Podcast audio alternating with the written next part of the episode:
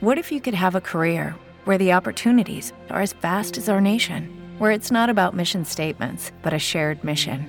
At U.S. Customs and Border Protection, we go beyond to protect more than borders from ship to shore, air to ground, cities to local communities. CBP agents and officers are keeping people safe. Join U.S. Customs and Border Protection and go beyond for something far greater than yourself. Learn more at cbp.gov/careers. Les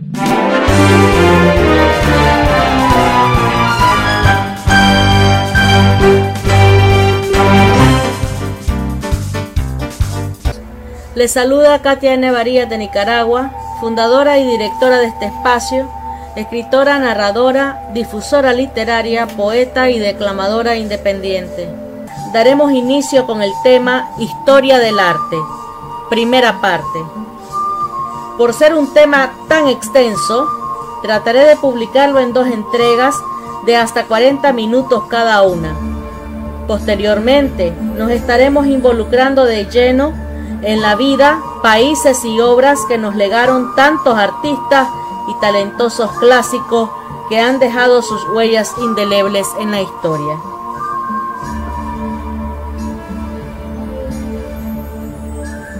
¿Qué es el arte? El arte, del latín ars, artis, y este del griego tecne, es entendido como cualquier actividad o producto realizado por el ser humano con una finalidad estética y también comunicativa, mediante la cual se expresan ideas, emociones o, en general, una visión del mundo a través de diversos recursos como los plásticos, lingüísticos, sonoros, corporales y mixtos. El arte es un componente de la cultura, reflejando en su concepción los sustratos económicos y sociales y la transmisión de ideas y valores inherentes a cualquier cultura humana a lo largo del espacio y el tiempo. Se suele considerar que con la aparición del Homo sapiens, el arte tuvo en principio una función ritual, mágica o religiosa, pero esa función cambió con la evolución del ser humano, adquiriendo un componente estético y una función social pedagógica, mercantil o simplemente ornamental.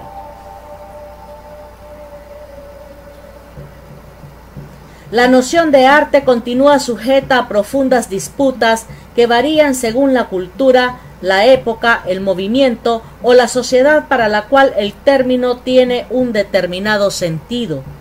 El vocablo arte designa cualquier actividad humana hecha con esmero y dedicación, o cualquier conjunto de reglas necesarias para desarrollar de forma óptima una actividad. Se habla así de arte culinario, arte médico, artes marciales, arte de arrastre en la pesca, etc. En ese sentido, arte es sinónimo de capacidad, habilidad, talento y experiencia mas se suele considerar al arte como una actividad creadora del ser humano, por lo cual produce una serie de objetos, conocidos como obras de arte, que son singulares y cuya finalidad es principalmente estética.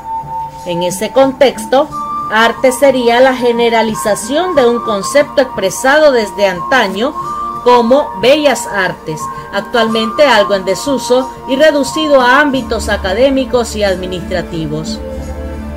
De igual forma, el empleo de la palabra arte para designar la realización de otras actividades ha venido siendo sustituido por términos como técnica u oficio. En este artículo se trata de arte entendido como un medio de expresión humano de carácter creativo. La definición de arte es abierta, subjetiva, discutible. No existe un acuerdo unánime entre historiadores, filósofos o artistas. A lo largo del tiempo se han dado numerosas definiciones de arte.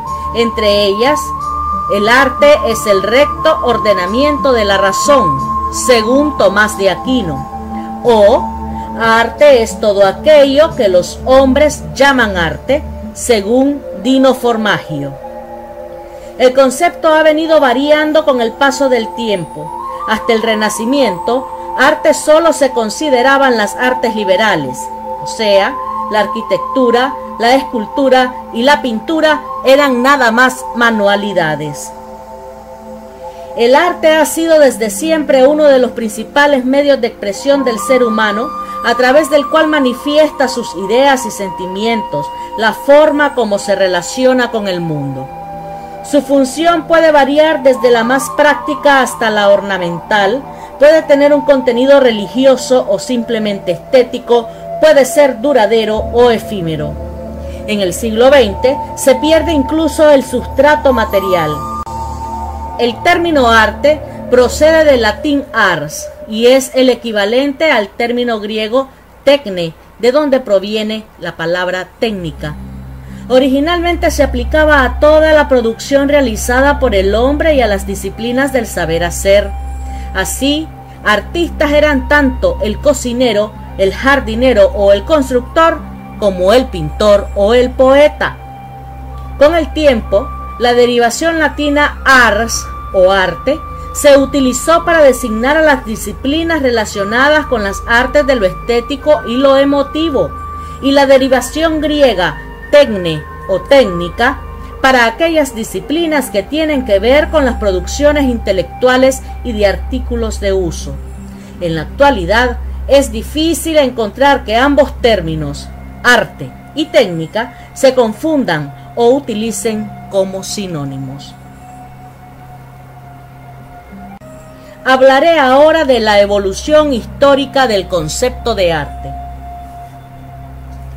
En la antigüedad clásica greco-romana, una de las principales cunas de la civilización occidental y primera cultura que reflexionó sobre el arte, se consideraba el arte como una habilidad del ser humano en cualquier terreno productivo, siendo prácticamente un sinónimo de destreza.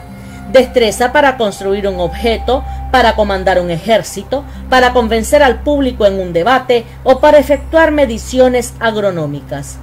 En definitiva, cualquier habilidad sujeta a reglas, a preceptos específicos que la hacen objeto de aprendizaje y de evolución y perfeccionamiento técnico. En cambio, la poesía, que venía de la inspiración, no estaba catalogada como arte.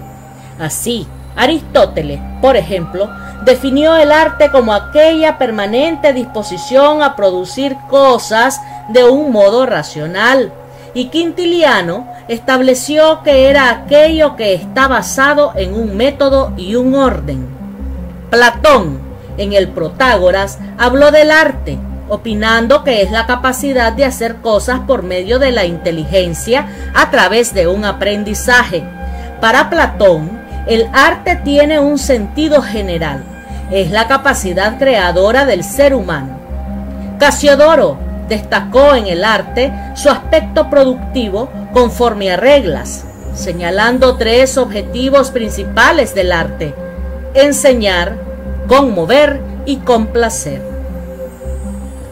Durante el Renacimiento se empezó a gestar un cambio de mentalidad, separando los oficios y las ciencias de las artes, donde se incluyó por primera vez a la poesía, considerada hasta entonces un tipo de filosofía o incluso de profecía, para lo que fue determinante la publicación en 1549 de la traducción italiana de la poética de Aristóteles. En este cambio intervino considerablemente la progresiva mejora en la situación social del artista, debida al interés que los nobles y ricos prohombres italianos empezaron a mostrar por la belleza. Los productos del artista adquirieron un nuevo estatus de objetos destinados al consumo estético y, por ello, el arte se convirtió en un medio de promoción social, incrementándose el mecenazgo artístico y fomentando el coleccionismo. Con el manierismo comenzó el arte moderno. Las cosas ya no se representan tal como son, sino tal como las ve el artista la belleza se relativiza, se pasa de la belleza única renacentista basada en la ciencia a las múltiples bellezas del manierismo derivadas de la naturaleza. apareció en el arte un nuevo componente de imaginación reflejando tanto lo fantástico como lo grotesco. Giordano Bruno fue uno de los primeros pensadores que prefiguró las ideas modernas. Decía que la creación es infinita, no hay centro ni límites, ni Dios ni hombre, todo es movimiento, dinamismo. Para Bruno hay tantos artes como artistas, introduciendo la idea de originalidad del artista. El arte no tiene normas, no se aprende, sino que viene de la inspiración. Los siguientes avances se hicieron en el siglo XVIII con la Ilustración, donde comenzó a producirse cierta autonomía del hecho artístico. El arte se alejó de la religión y de la representación del poder para ser fiel reflejo de la voluntad del artista, centrándose más en las cualidades sensibles de la obra que en su significado. En el romanticismo, surgido en Alemania a finales del siglo XVIII, triunfó la idea de un arte que surge espontáneamente del individuo, desarrollando la noción de genio. El arte es la expresión de las emociones del artista que comienza a ser mitificado. A finales del siglo XIX surgió el esteticismo, que fue una reacción al utilitarismo imperante en la época y a la fealdad y el materialismo de la era industrial. Frente a ello, surgió una tendencia que otorgaba al arte y a la belleza una autonomía propia sintetizada en la fórmula de Teófile Gautier, o sea, el arte por el arte, llegando incluso a hablarse de religión estética. Esta postura pretendía aislar al artista de la sociedad para que buscase de forma autónoma su propia inspiración y se dejase llevar únicamente por una búsqueda individual de la belleza. Así, la belleza se aleja de cualquier componente moral, convirtiéndose en el fin último del artista que llega a vivir su propia vida como una obra de arte, como se puede apreciar en la figura del dandy. En esa época se empezó a abordar el estudio del arte desde el terreno de la psicología. Freud opinaba que el artista es una figura narcisista, cercana al niño, que refleja en el arte sus deseos, y afirmó que las obras artísticas pueden ser estudiadas como los sueños y las enfermedades mentales con el psicoanálisis. Su método era semiótico, estudiando los símbolos y opinaba que una obra de arte es un símbolo. Pero como el símbolo representa un determinado concepto simbolizado, hay que estudiar la obra de arte para llegar al origen creativo de la obra. Hablemos de la visión actual del arte. El siglo XX ha supuesto una radical transformación del concepto de arte la superación de las ideas racionalistas de la ilustración y el paso a conceptos más subjetivos e individuales, partiendo del movimiento romántico y cristalizando en la obra de autores como Nietzsche, suponen una ruptura con la tradición y un rechazo de la belleza clásica. El concepto de la realidad fue cuestionado por las nuevas teorías científicas, la subjetividad del tiempo de Bergson, la teoría de la relatividad de Einstein, la mecánica cuántica, la teoría del psicoanálisis de Freud, etc. Por otro lado, las nuevas tecnologías hacen que el arte cambie de función, debido a que la fotografía y el cine ya se encargan de plasmar la realidad. Todos estos factores producen la génesis del arte abstracto. El artista ya no intenta reflejar la realidad, sino su mundo interior, expresar sus sentimientos. El arte actual tiene oscilaciones continuas del gusto, cambia simultáneamente junto a este, así como el arte clásico se sustentaba sobre una metafísica de ideas inmutables, el actual, de raíz kantiana, encuentra gusto en la conciencia social de placer, o sea, en la cultura de las masas. También hay que valorar la progresiva disminución del analfabetismo, puesto que antiguamente, al no saber leer gran parte de la población, el arte gráfico era el mejor medio para la transmisión del conocimiento, sobre todo el religioso, función que ya no es necesaria en el siglo XX. Una de las primeras formulaciones fue la del marxismo. De la obra de Marx se desprendía que el arte es una superestructura cultural determinada por las condiciones sociales y económicas del ser humano. Para los marxistas, el arte es reflejo de la realidad social, si bien el propio Marx no veía una correspondencia directa entre una sociedad determinada y el arte que produce. Teodoro W. Adorno, perteneciente a la Escuela de Frankfurt, defendió el arte de vanguardia como reacción a la excesiva tecnificación de la sociedad moderna.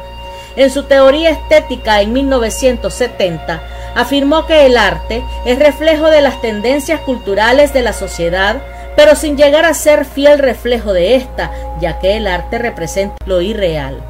O, en todo caso, representa lo que existe, pero como posibilidad de ser otra cosa, de trascender.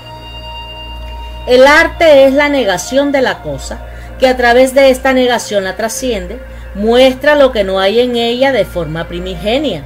Es apariencia, mentira, presentando lo inexistente como existente, prometiendo que lo imposible es posible.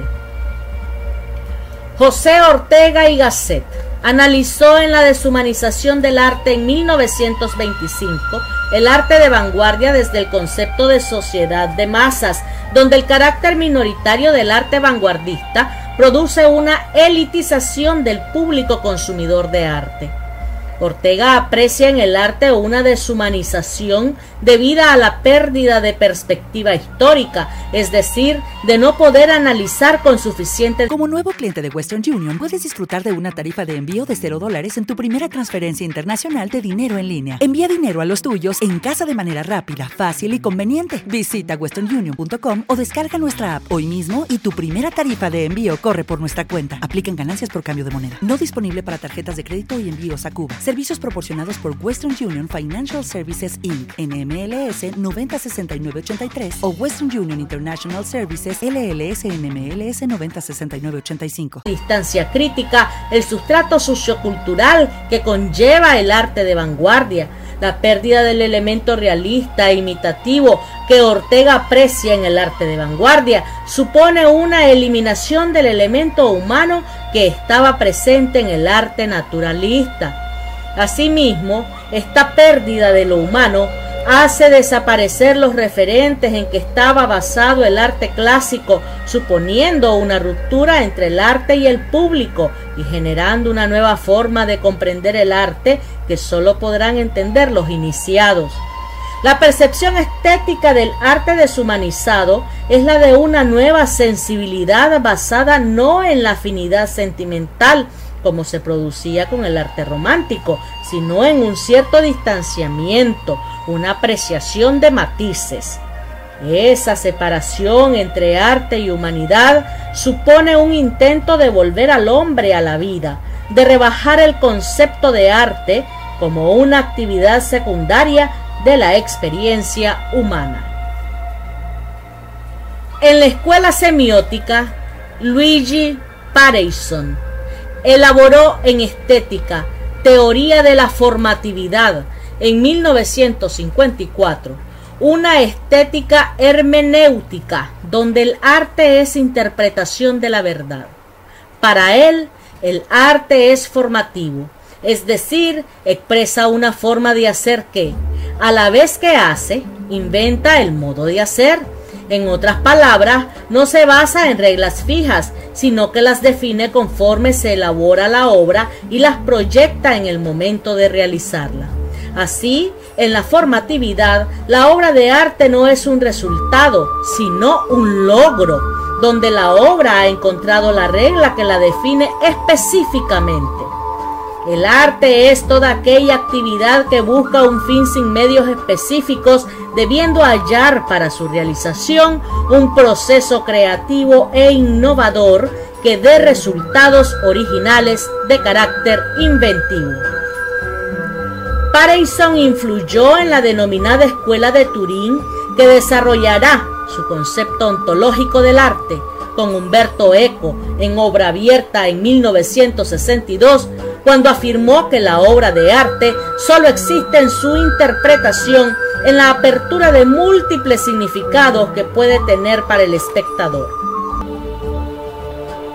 Una de las últimas derivaciones de la filosofía y el arte es la postmodernidad, teoría sociocultural que postula la actual vigencia de un periodo histórico que habría superado el proyecto moderno, es decir, la raíz cultural, política y económica propia de la edad contemporánea, marcada en lo cultural por la Ilustración, en lo político por la Revolución Francesa y en lo económico por la Revolución Industrial.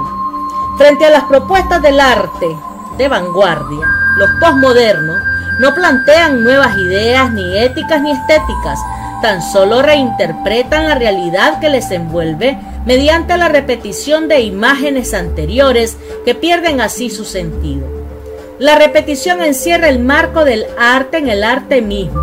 Se asume el fracaso del compromiso artístico, la incapacidad del arte para transformar la vida cotidiana. El arte postmoderno vuelve sin pudor al sustrato material tradicional, a la obra de arte objeto, al arte por el arte, sin pretender hacer ninguna revolución, ninguna ruptura. Como conclusión, cabría decir que las viejas fórmulas que basaban el arte en la creación de belleza o en la imitación de la naturaleza han quedado obsoletas y hoy día el arte es una cualidad dinámica, en constante transformación, inmersa además en los medios de comunicación de masas, en los canales de consumo, con un aspecto muchas veces efímero, de percepción instantánea, presente con igual validez en la idea y en el objeto, en su génesis conceptual y en su realización material. En el fondo, la indefinición del arte estriba en su reducción a determinadas categorías como imitación, recreación, expresión. El arte es un concepto global que incluye todas estas formulaciones y muchas más, un concepto en evolución y abierto a nuevas interpretaciones que no se puede fijar de forma convencional, sino que debe aglutinar todos los intentos de expresarlo y formularlo, siendo una síntesis amplia y subjetiva de todos ellos. El arte es una actividad humana consciente capaz de reproducir cosas, construir formas o expresar una experiencia si el producto de esta reproducción, construcción o expresión puede deleitar, emocionar o producir un choque. Hablemos de la clasificación del arte. La clasificación del arte o de las distintas facetas o categorías que pueden considerarse artísticas ha tenido una evolución paralela al concepto mismo de arte. Como se ha visto anteriormente, durante la antigüedad clásica se consideraba arte todo tipo de habilidad manual y destreza de tipo racional y sujeta a reglas. Así, entraban en esa denominación tanto las actuales bellas artes como la artesanía y las ciencias, mientras que quedaban excluidas la música y la poesía. Una de las primeras clasificaciones que se hicieron de las artes fue la de los filósofos sofistas presocráticos, que distinguieron entre artes útiles y artes placenteras, es decir, entre las que producen objetos de cierta utilidad y las que sirven para el entretenimiento. Plutarco introdujo junto a estas dos las artes perfectas, que serían lo que hoy consideramos ciencias. Platón, por su parte, estableció la diferencia entre artes productivas y artes imitativas, según si se producían objetos nuevos o imitaban a otros. Durante la era romana hubo diversos intentos de clasificar las artes. Quintiliano dividió el arte en tres esferas, artes teóricas basadas en el estudio, principalmente las ciencias, artes prácticas basadas en una actividad pero sin producir nada, como la danza, y artes poéticas según la etimología griega, donde poiesis quiere decir producción, que son las que producen objetos.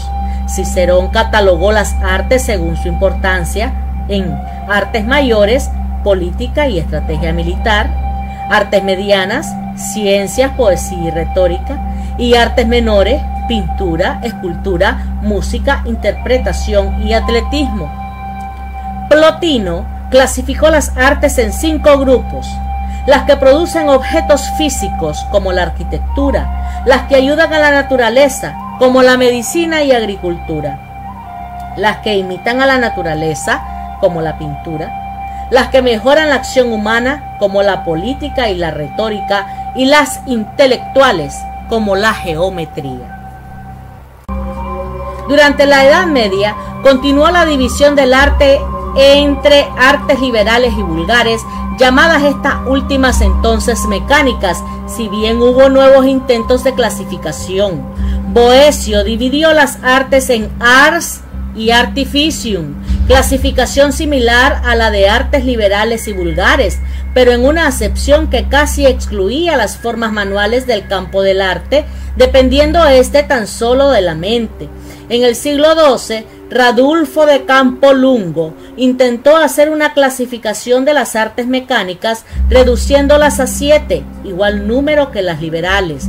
En función de su utilidad cara a la sociedad, las dividió en ars victuaria para alimentar a la gente, lanificaria para vestirles, arquitectura para procurarles una casa, sufragatoria para darles medios de transporte, medicinaria que les curaba, negociatoria para el comercio, militaria para defenderse.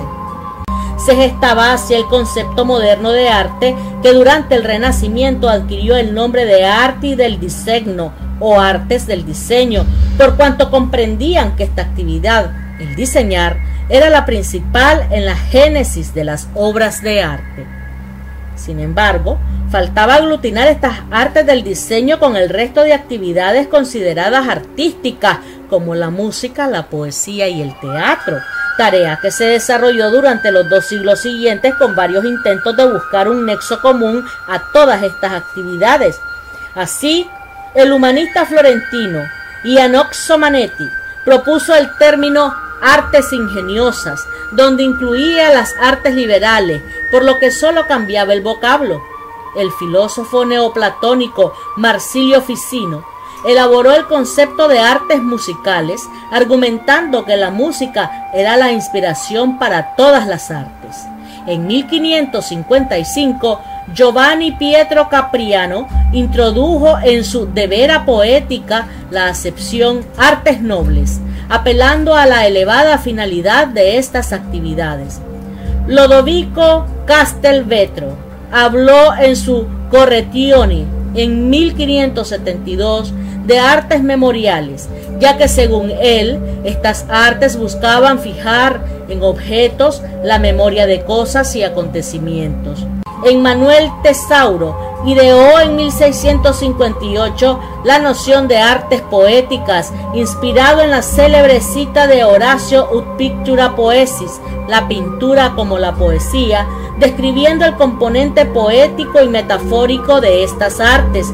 Ya en el siglo XVIII coincidieron en un mismo año, en el año 1744, dos definiciones, la de artes agradables de Ian Batista Vico y la de Artes Elegantes de James Harris. Por último, en 1746, Charles Batiux estableció en las bellas artes reducidas a un único principio la concepción actual de bellas artes, remarcando su aspecto de imitación.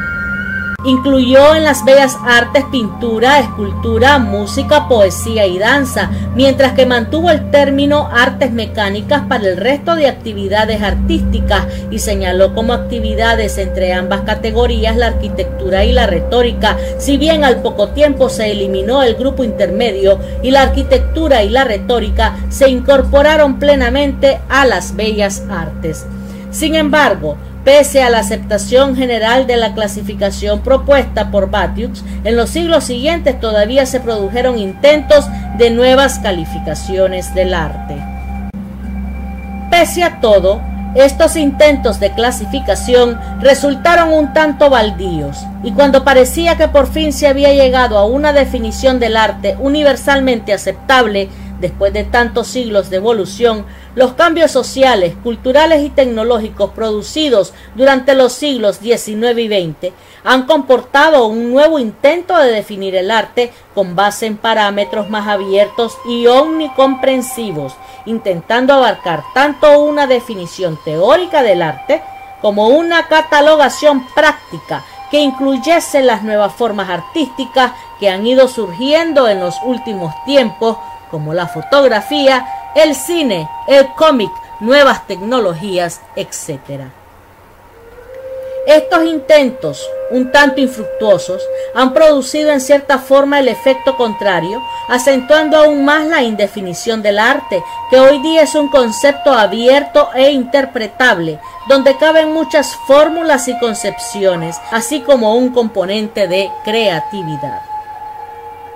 Cinco artes son comúnmente citadas en el siglo XIX, a las cuales en el siglo XX se le añadirán cuatro más para llegar a un total de nueve artes, sin ser capaces los expertos y críticos de ponerse de acuerdo sobre la clasificación de un décimo arte. Al final del siglo XX, la siguiente lista establece las nuevas clasificaciones, al igual que el número de musas antiguas arquitectura, escultura, artes visuales que incluyen la pintura y el dibujo, música, literatura que incluye la poesía, artes escénicas que incluyen el teatro, la danza, el mimo y el circo, cinematografía, fotografía e historieta. Ciertos críticos e historiadores consideran otras artes en la lista como la gastronomía, la perfumería, la televisión, la moda, la publicidad, la animación y los videojuegos. En la actualidad existe aún cierta discrepancia sobre cuál sería el décimo arte. Pero hablemos de los elementos del fenómeno artístico. ¿A quién se le llama artista? Se denomina artista a aquella persona que o bien practica un arte o bien destaca en él. Por definición, un artista es quien elabora una obra de arte. Así pues, y en paralelo a la evolución del concepto de arte que hemos visto anteriormente, en épocas pasadas un artista era cualquier persona que trabajase en las artes liberales o vulgares, desde un gramático, un astrónomo o un músico, hasta un albañil, un alfarero o un ebanista. Sin embargo, hoy día se entiende por artista a alguien que practica las bellas artes. Aún así, el término artista puede tener diversas acepciones, desde el artista como creador hasta el artista como el que tiene en la práctica de un arte su profesión. Así, a menudo llamamos artistas a actores o músicos que solo interpretan obras creadas por otros autores. También se suele emplear el vocablo artista para diferenciar a quien practica una actividad liberal para distinguirlo del que practica un oficio. En ese sentido se suele decir pintor artista para diferenciarlo de un pintor de brocha gorda. Al artista se le supone una disposición especialmente sensible frente al mundo que lo rodea. Ha desarrollado su propio punto de vista, así como su creatividad una buena técnica y un medio de comunicación hacia el espectador por medio de sus obras. El artista adquiere su propio dominio de la técnica y su desarrollo artístico intelectual para llegar al camino del profesionalismo. Con esta personalidad, el artista se manifiesta hacia el mundo tratando de reflejar lo que acontece en él. ¿Qué es una obra de arte? Es una realización material que tiene una existencia objetiva y que es perceptible sensiblemente. El término proviene del latín opera, que deriva de la opus, trabajo, por lo que equivale a trabajo como objeto, es decir, como resultado de un trabajo. Una obra de arte puede ser tanto el objeto material en sí, una pintura, una escultura, un grabado, como una producción intelectual donde la artisticidad se encuentra en el momento de su ejecución o captación por medio de los sentidos. Así, en la literatura, el arte se encuentra más en la lectura de la obra que no en el lenguaje escrito que le sirve de vehículo de comunicación o en el medio material, libro o revista, que les sirva de soporte. En música, el arte se encuentra en su percepción auditiva, no en la partitura en que se ve reflejada. Así en el arte conceptual se valora más la concepción de la obra de arte por parte del artista que no su realización material. En ese sentido, una obra de arte puede tener varios niveles de elaboración. Decía Panofsky que, al escribir una carta, se cumple básicamente el objetivo de comunicarse, pero si se escribe poniendo especial atención en la caligrafía, puede tener un sentido artístico valorable per se. Y si trasciende su sustrato material para convertirse en una obra de arte valorable por sus cualidades intrínsecas, por otro lado, pues adquiere un tono poético o literario. Hay que valorar la percepción del receptor. Un objeto puede no estar elaborado con finalidades artísticas, pero ser interpretado así por la persona que lo percibe. Igualmente, una obra de arte puede tener diversas interpretaciones según la persona que lo valore, como remarcó Humberto Eco en su concepto de obra abierta. Y una misma obra puede ser percibida como artística por uno y como no artística por otro, decía Marcel Mauss, que es obra de arte el objeto que es reconocido como tal por un grupo social definido. Así habría que reconocer que toda obra de arte tiene un valor añadido, sea este valor un concepto artístico, estético, cultural, sociológico o de diversa índole. En conclusión, se podría decir que una obra de arte es un hecho sensorial realizado artificialmente con intencionalidad comunicativa y orientación lúdica. La obra de arte, para ser considerada como tal, debe trascender su sustrato material para adquirir una significación trascendente basada tanto en su aspecto estético como en el histórico, al ser reflejo de un lugar y tiempo determinados, así como de una determinada cultura que subyace en la génesis de toda obra de arte. Sea cual sea su antigüedad y clasicismo, una obra de arte es en acto y no solo potencialmente una obra de arte cuando pervive en alguna experiencia individualizada. En cuanto pedazo de pergamino, de mármol, de tela permanece, aunque sujeta a las devastaciones del tiempo, idéntica a sí misma a través de los años, pero como obra de arte se recrea cada vez que es experimentada estéticamente. La percepción del arte está definida como un fenómeno subjetivo motivado no solo por el hecho sensorial, sino por el aspecto de mentalidad inherente que depende de la cultura, la educación, etc. La percepción es un proceso activo y selectivo. El ser humano tiende a seleccionar la percepción más sencilla, así como ver las cosas globalmente. Por ejemplo, tendemos a ver las cosas simétricas, aunque no lo sean. De la percepción sensorial dependen factores como la textura, la forma y el color, así como la geometría, la proporción y el ritmo. En cuanto a materia y técnica, el proceso artístico comienza con la elaboración mental de la obra por parte del artista, pero ésta se ha de plasmar en materia, proceso que se realiza a través de la técnica.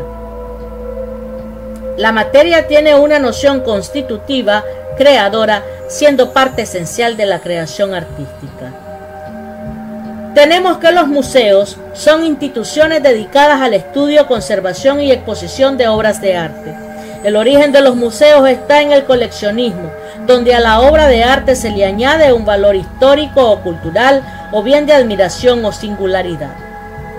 A partir del siglo XVIII comenzaron a abrirse las colecciones al público, surgiendo los museos de protección, al tiempo que surgieron las academias, instituciones que regulan el proceso creativo, educativo y formativo del arte. El Consejo Internacional de Museos, ICOM, define el museo como una institución sin ánimo de lucro permanente, al servicio de la sociedad y su desarrollo, abierto al público, adquiere, conserva, investiga, comunica y exhibe testimonios materiales de la evolución de la naturaleza y del hombre con finalidades de estudio, de educación y de delectación. Existen dos disciplinas vinculadas al estudio de los museos. La museografía estudia la vertiente técnica y estructural de los museos, como la arquitectura, equipamiento, medios de exposición, etc. Y la museología analiza el museo desde una perspectiva histórica, social y cultural. Las academias de arte son instituciones encargadas de preservar el arte como fenómeno cultural, de reglamentar su estudio y su conservación y de promocionarlo mediante exposiciones y concursos. Originalmente servían también como centros de formación de artistas, aunque con el tiempo perdieron esta función traspasada a instituciones privadas. Las primeras academias surgieron en Italia en el siglo XVI. Las fundaciones de arte, conocidas como el tercer sector, ya son privadas pero no persiguen fines lucrativos, por lo que se sitúan entre los museos y las galerías de arte. El coleccionismo es una actividad generalmente de índole privada destinada a la creación de colecciones de obras de arte. El mercado artístico la valoración de la obra de arte como mercancía susceptible de ser adquirida por una contraprestación económica comienza con la toma de conciencia de la singularidad del arte, de su valor como obra única e irrepetible, unido a aspectos como su antigüedad, su calidad, su autenticidad, etc. Las ferias uno de los principales medios de comercialización del arte son las ferias, donde los artistas dan a conocer sus obras, mientras que el público puede apreciarlas y estar al corriente de las diversas novedades que se van sucediendo en el tiempo. Las exposiciones, uno de los factores clave en la difusión del arte, sobre todo actualmente, es la organización de exposiciones públicas o privadas de arte antiguo o contemporáneo, individuales o colectivas, temáticas o antológicas. Disciplinas artísticas. Las artes creativas a menudo son divididas en categorías más específicas como las artes decorativas, las artes plásticas, las artes escénicas o la literatura. Así, la pintura es una forma de arte visual y la poesía es una forma de literatura. Algunos ejemplos de artes visuales son la arquitectura, es el arte de proyectar y construir edificios, denominada a veces como el arte del espacio. La arquitectura es un proceso técnico y de diseño que procura mediante diversos materiales la construcción de estructuras que organizan el espacio para su utilización por el ser humano. El arte corporal es el que utiliza el cuerpo humano como soporte. Incluye actividades como el maquillaje, el vestuario, la peluquería, el tatuaje, etc. Arte digital es el realizado por medios digitales como el video o la informática, vinculado a menudo a las instalaciones o que utiliza diversos soportes como Internet. Un ejemplo son los videojuegos. Arte efímero es el que tiene una duración determinada en el tiempo, ya que en la génesis de su concepción estriba ya el hecho de que sea perecedero. Incluye diversas formas de arte conceptual y de acción. También engloba diversas actividades como la gastronomía, la perfumería, la pirotecnia, etc. Artes y oficios son las que comportan un trabajo manual que puede tener un carácter artesanal o industrial. Engloba diversas actividades como la cerámica, la ebanistería, la forja, la jardinería, la joyería, el mosaico, la orfebrería, la tapicería, la vidrería, etc. Cinematografía técnica basada en la reproducción de imágenes en movimiento. El cine surgió con el invento del cinematógrafo por los hermanos Lumière en 1895. Con la incorporación de elementos tomados del teatro, proceso iniciado por Méliès, el cine alcanzó un grado de auténtica artisticidad, siendo bautizado como el séptimo arte, término propuesto por Ricciotto Canudo en 1911.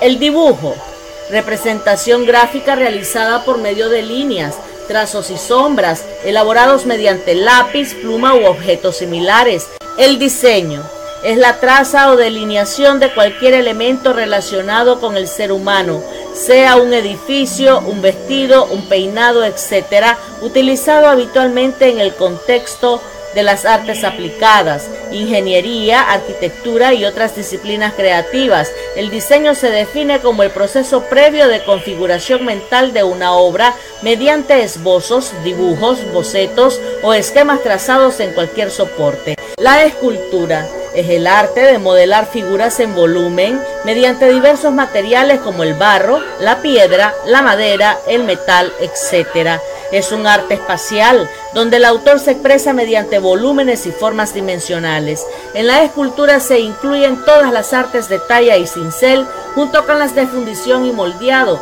y a veces el arte de la alfarería. Puede ser en talla exenta, también llamada de bulto redondo, o en relieve sobre diversas superficies. La fotografía es una técnica que permite capturar imágenes del mundo sensible y fijarlas en un soporte material. Una película sensible a la luz se basa en el principio de la cámara oscura con la cual se consigue proyectar una imagen captada por un pequeño agujero sobre una superficie, de tal forma que el tamaño de la imagen queda reducido y aumentada su nitidez. La fotografía moderna comenzó con la construcción del daguerrotipo por Luis Mandé Daguerre, a partir de donde se fueron perfeccionando los procedimientos técnicos para su captación y reproducción. Pese a tomar sus imágenes de la realidad, la fotografía fue enseguida considerada un arte, pues se reconoce que la visión aportada por el fotógrafo a la hora de elegir una toma o encuadre es un proceso artístico realizado con una voluntad estética.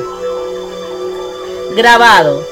El grabado es una técnica de elaboración de estampas artísticas mediante una plancha de madera o metal trabajada según diversos procedimientos. Pueden ser agua fuerte, agua tinta, calcografía, grabado al buril, grabado a media tinta, grabado a punta seca, lino grabado, litografía, serigrafía, silografía, etc.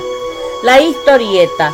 La historieta o cómic es una representación gráfica mediante la cual se narra una historia a través de una sucesión de viñetas en las que mediante dibujos, en color o blanco y negro y textos enmarcados en unos recuadros llamados bocadillos, se va presentando la acción narrada en un sentido lineal. Derivada de la caricatura, la historieta se desarrolló a partir del siglo XIX, sobre todo en medios periodísticos, en tiras insertadas generalmente en las secciones de entretenimiento de los periódicos, aunque pronto adquirieron autonomía propia y empezaron a ser editadas en forma de álbumes. Aunque comenzó dentro del género humorístico, posteriormente aparecieron historietas de todos los géneros, alcanzando gran éxito a nivel popular durante el siglo XX.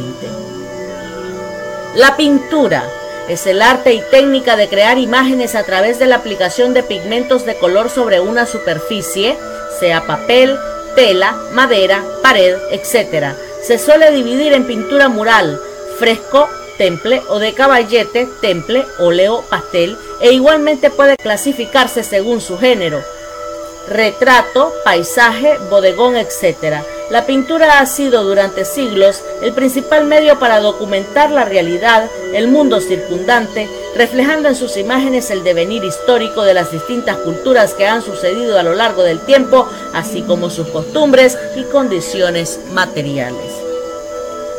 Artes escénicas. Danza. La danza es una forma de expresión del cuerpo humano que consiste en una serie de movimientos rítmicos al compás de una música, aunque esta última no es del todo imprescindible.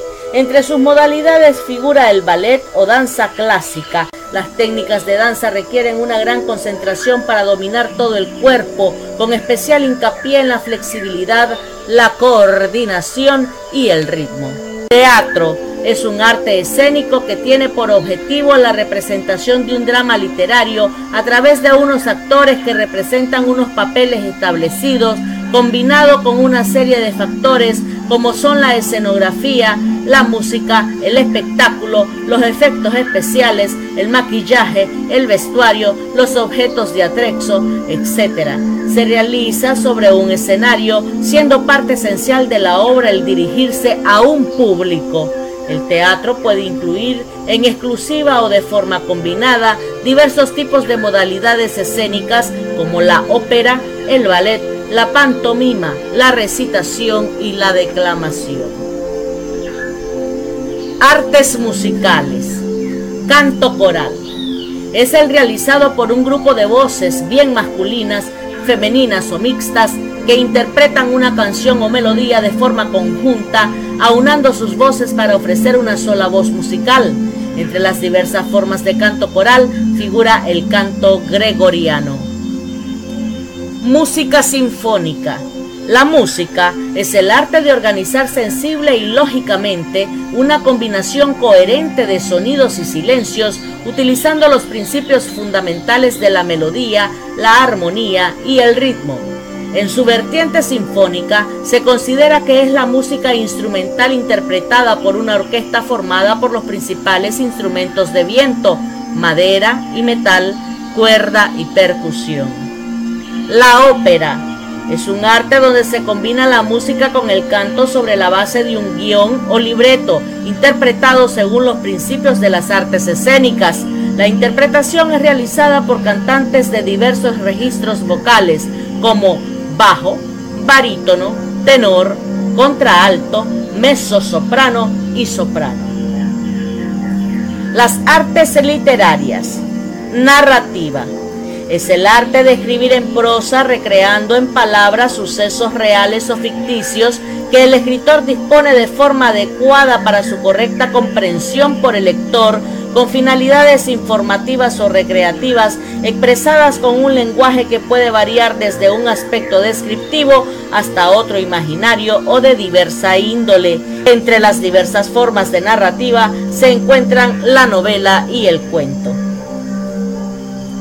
Poesía es una composición literaria basada en la métrica y el ritmo, dispuesta a través de una estructura de versos y estrofas que pueden tener diversas formas de rima, aunque también pueden ser de verso libre. Su contenido puede ser igualmente realista o ficticio, aunque por lo general la poesía siempre suele tener un aspecto evocador e intimista, siendo el principal vehículo de expresión del componente más emotivo del ser humano. El drama es una forma de escritura basada en el diálogo de diversos personajes que van contando una historia a través de la sucesión cronológica y argumental de diversas escenas donde se va desarrollando la acción. Aunque tiene un carácter literario autónomo, generalmente está concebido para ser representado de forma teatral, por lo que el drama está íntimamente ligado a las artes escénicas. Estilos artísticos. Cada periodo histórico ha tenido unas características concretas y definibles comunes a otras regiones y culturas o bien únicas y diferenciadas que han ido evolucionando con el devenir de los tiempos.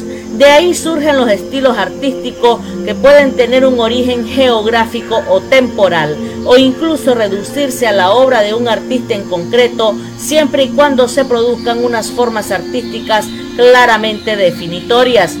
El concepto de estilo surgió en literatura, pero pronto se extendió al resto de artes, especialmente música y danza. Así, el estilo puede ser tanto un conjunto de caracteres formales, bien individuales, la forma de escribir, de componer o de elaborar una obra de arte por parte de un artista, o bien colectivos de un grupo, una época o un lugar geográfico, como un sistema orgánico de formas en que sería la conjunción de determinados factores la que generaría la forma de trabajar del grupo, como en el arte románico, gótico, barroco, etc. Estos caracteres individuales o sociales son signos distintivos que permiten diferenciar, definir y catalogar de forma empírica la obra de un artista o un grupo de artistas adscritos a un mismo estilo o escuela, término que se designa a un grupo de autores con características comunes definitorias. Así, la estilística es la ciencia que estudia los diversos signos distintivos, objetivos y unívocos de la obra de un artista o escuela este estudio ha servido en la historia del arte como punto de partida para el análisis del devenir histórico artístico basado en el estilo, como se puede apreciar en alguna escuela historiográfica como el formalismo. El estilo estudia al artista y a la obra de arte como materialización de una idea plasmada en la materia a través de la técnica, lo que constituye un lenguaje formal susceptible de análisis y de catalogación y periodificación. Por otro lado, así como la similitud de formas crean un lenguaje y, por tanto, un estilo, una misma forma puede tener distinta significación en diversos estilos. Así los estilos están sujetos a una dinámica evolutiva que suele ser cíclica, recurrente, perceptible en mayor o menor grado en cada periodo histórico. Géneros artísticos. Un género artístico es una especialización temática en que se suelen dividir las diversas artes. Antiguamente se denominaba pintores de género a los que se ocupaban de un solo tema como retratos, paisajes, pinturas de flores, animales, etc. El término tenía un cierto sentido peyorativo, ya que parecía que el artista que trataba solo esos asuntos no valía para otros y se contraponía al pintor de historia que en una sola composición trataba diversos elementos como paisaje, arquitectura, figuras humanas.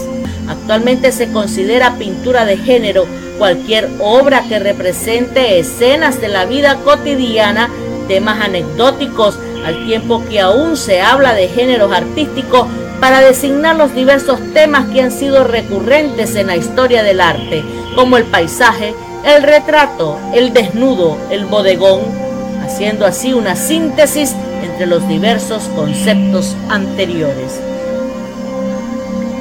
Géneros literarios. Los géneros literarios son los distintos grupos o categorías en que podemos clasificar las obras literarias atendiendo a su contenido. La retórica clásica los ha clasificado en tres grupos importantes, lírico, épico y dramático.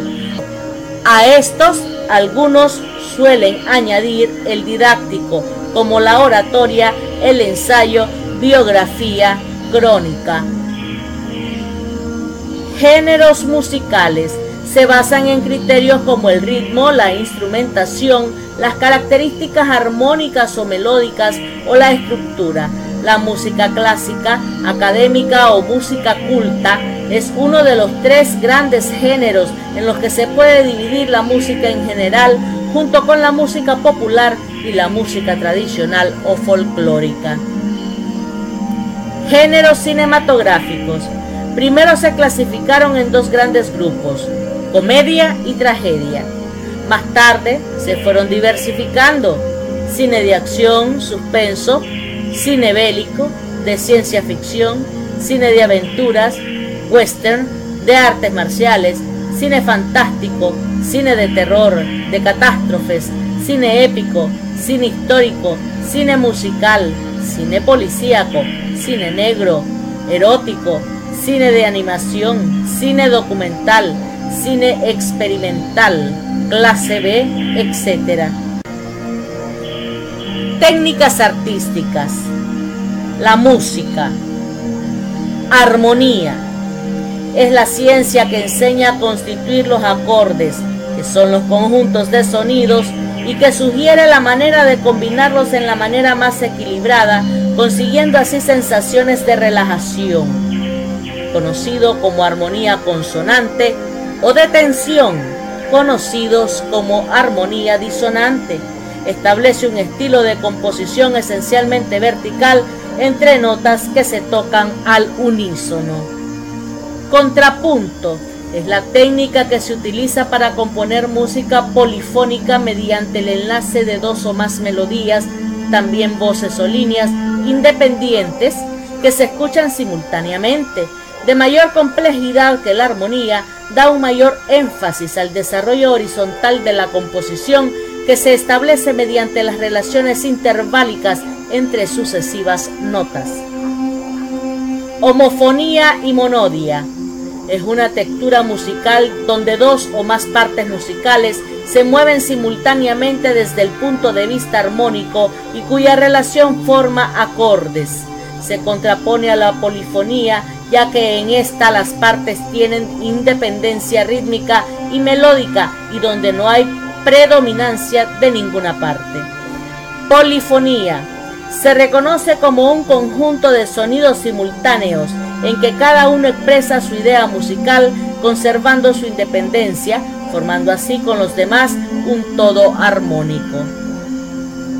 Adornos musicales son recursos que pueden ser utilizados en las composiciones con el objeto de imprimirles a estas expresión, ornamento, variedad, gracia o vivacidad. Incluyen los trinos, los mordentes, las florituras.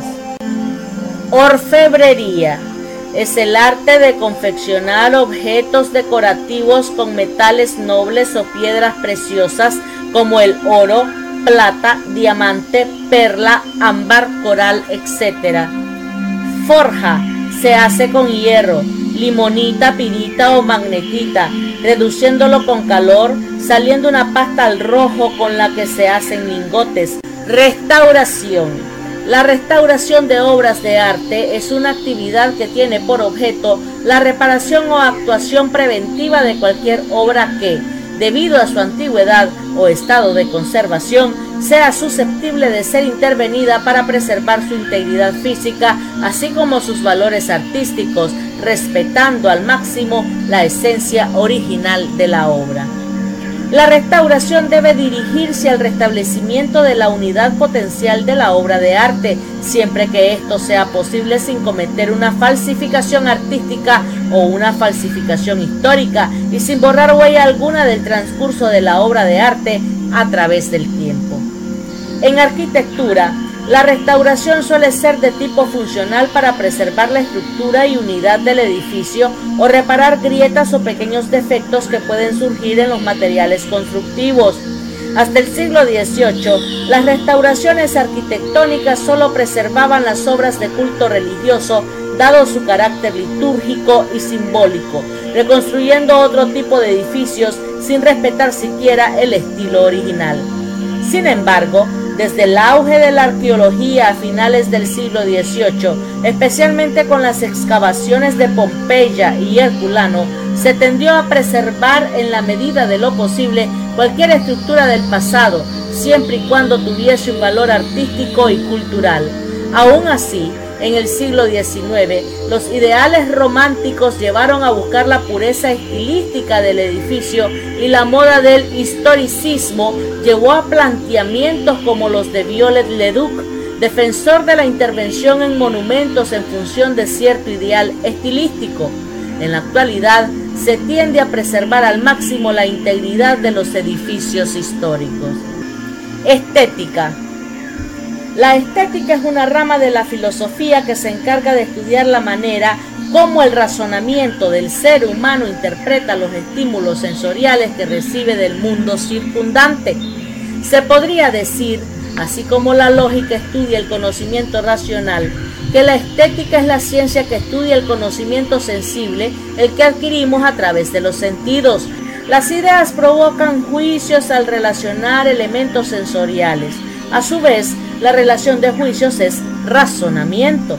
El objetivo de la estética es analizar los razonamientos producidos por dichas relaciones de juicios. El arte es también un juego con las apariencias sensibles, los colores, las formas, los volúmenes, los sonidos, etc. Es un juego gratuito donde se crea de la nada o de poco más que la nada una apariencia que no pretende otra cosa que engañarnos. La psicología del arte. La psicología del arte es la ciencia que estudia los fenómenos de la creación y la apreciación artística desde una perspectiva psicológica. El arte es, como manifestación de la actividad humana, susceptible de ser analizado de forma psicológica, estudiando los diversos procesos mentales y culturales que en la génesis del arte se encuentran tanto en su creación como en su percepción por parte del público se fundamenta en la noción de estructura, entendida como un todo significativo de relaciones entre estímulos y respuestas, e intentan entender los fenómenos en su totalidad sin separar los elementos del conjunto que forman una estructura integrada, fuera de la cual dichos elementos no tendrían significación. Crítica de arte. La crítica de arte es un género entre literario y académico que hace una valoración sobre las obras de arte, artistas o exposiciones en principio de forma personal y subjetiva, pero basándose en la historia del arte y sus múltiples disciplinas, valorando el arte según su contexto o evolución. Es a la vez valorativa, informativa y comparativa, redactada de forma concisa y amena, sin pretender ser un estudio académico, pero aportando datos empíricos y contrastables. Para ser justa, es decir, para tener su razón de ser, la crítica debe ser parcial, apasionada, política. Esto es, debe adoptar un punto de vista exclusivo, pero un punto de vista exclusivo que abra al máximo los horizontes. Historiografía del arte. La historiografía del arte es la ciencia que analiza el estudio de la historia del arte desde un punto de vista metodológico, es decir, de la forma como el historiador afronta el estudio del arte, las herramientas y disciplinas que le pueden ser de utilidad para este estudio. El mundo del arte siempre ha llevado en paralelo un componente de autorreflexión. Desde antiguo los artistas u otras personas a su alrededor han plasmado por escrito diversas reflexiones sobre su actividad. Ha sido un placer haber compartido con ustedes su programa hispanoamericano Noches Bohemias de Pura Poesía los espera en una próxima oportunidad. Muchísimas gracias.